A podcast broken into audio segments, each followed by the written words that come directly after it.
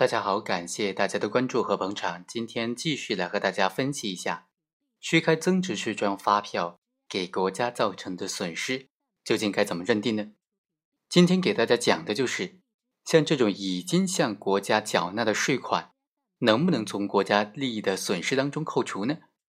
因为任何单位，无论是虚开还是真开，他只要向税务局领购了这部分增值税专用发票，那么他在领购的时候呢？就已经预缴了部分的税款，那么这预缴的部分能不能从最终骗取的这个税款当中扣除呢？给国家造成的经济损失该怎么认定呢？继续上一期的那个案例，何涛他从税务机关骗领的增值税专用发票全部都用于虚开，但是税务机关的稽查报告就证实说，何某以这三个公司的名义。领购了增值税专用发票的时候，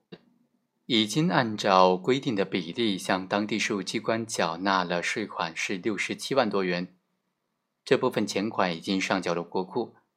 被告人既然已经实施了虚开增值税专用发票，售票单位又向当地的税务机关进行了抵扣税款，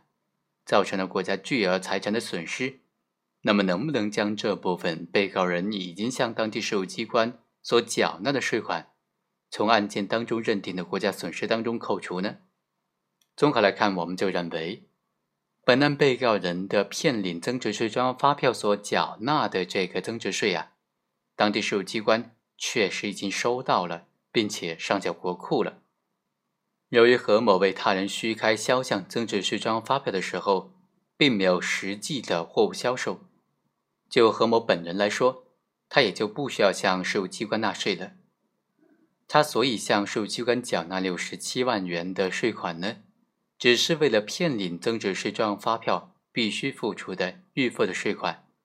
作为整体的国家税收，一个地方税收因为何涛的犯罪行为而遭受重大损失，一个地方的税收又因为何涛的同一犯罪行为而以税收的形式有了一定的收入，一出一进都应当计算入国家税收的账上。这是客观存在的实际情况。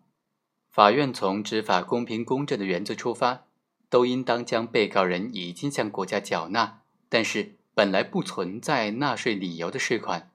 从造成的经济损失当中扣除。最后呢，法院是认定何某虚开增值税专用发票给国家造成的实际损失是四百九十八万元，扣除了他已经向国家缴纳的税款六十七万多元。